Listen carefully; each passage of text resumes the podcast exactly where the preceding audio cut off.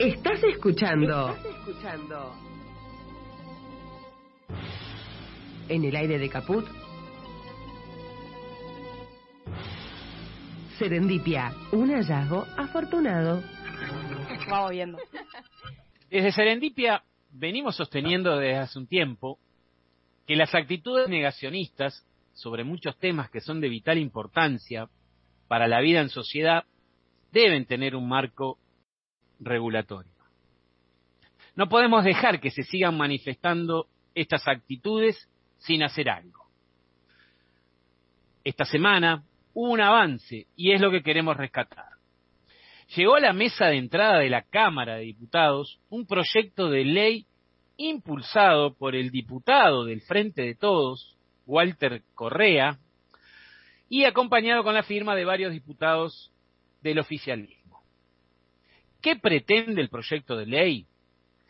Ni más ni menos, entre otras cosas, que quien públicamente niegue o reivindique la comisión de delitos de genocidio, de lesa humanidad o de crímenes de guerra, deberá cesar en su conducta y reparar el daño moral y material ocasionado.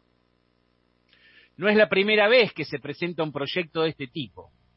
Lo destacable en esta oportunidad es el alcance del mismo, porque además de contemplar los crímenes de lesa humanidad, incorpora el tema de las epidemias y pandemias y el reconocimiento de la soberanía de nuestro país de las Islas Malvinas. Ya es sabido y lo experimentamos a lo largo del tiempo que hay un sector de la sociedad de nuestro país, básicamente una clase minoritaria, pero con cierto poder, con un poder real y muy cercana a los medios de comunicación, que se manifiesta con actitudes negacionistas y apologistas de lo que fue el accionar de la última dictadura cívico-militar, justificando muchas veces el genocidio y los crímenes de lesa humanidad perpetuados.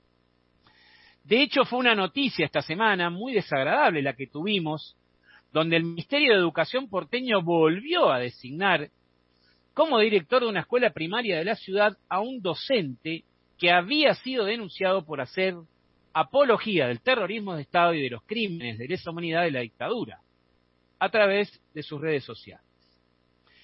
Siendo que el estatuto porteño docente contradice esta situación, porque ya define, ya define y defiende los principios democráticos y la defensa de los derechos humanos.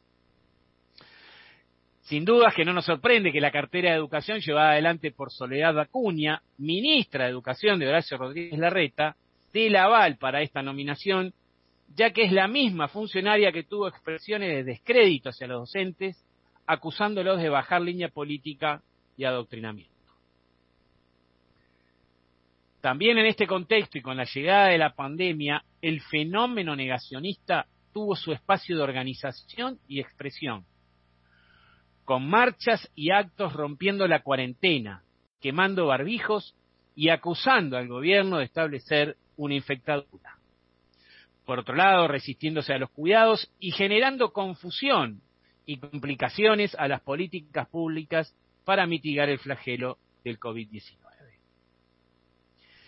Y vale recordar que no hace mucho, cuando se estaba discutiendo sobre las negociaciones entre el gobierno nacional y el laboratorio Pfizer respecto a las vacunas, la impresentable titular del PRO, el principal partido de la oposición, Patricia Bullrich, banalizó el tema de la soberanía de nuestras Islas Malvinas, diciendo que se la podíamos haber entregado al laboratorio Pfizer a cambio de las vacunas.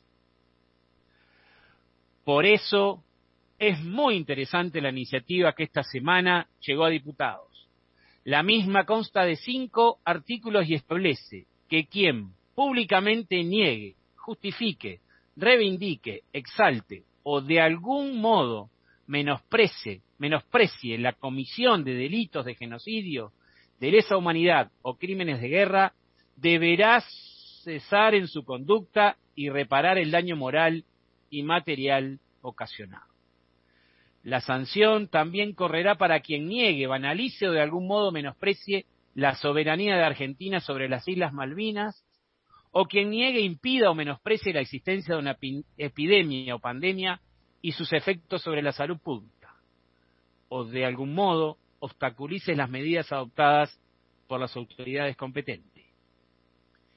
Y más allá de la discusión por las libertades individuales, que cada vez está más claro que lo personal es colectivo y con eso queda zanjada esta discusión, la ley contempla que a la pena que le pueda caber desde lo individual se la duplique para ocupar cargos públicos.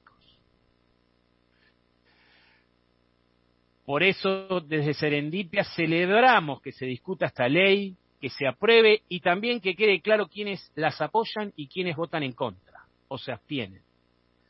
¿Saben por qué?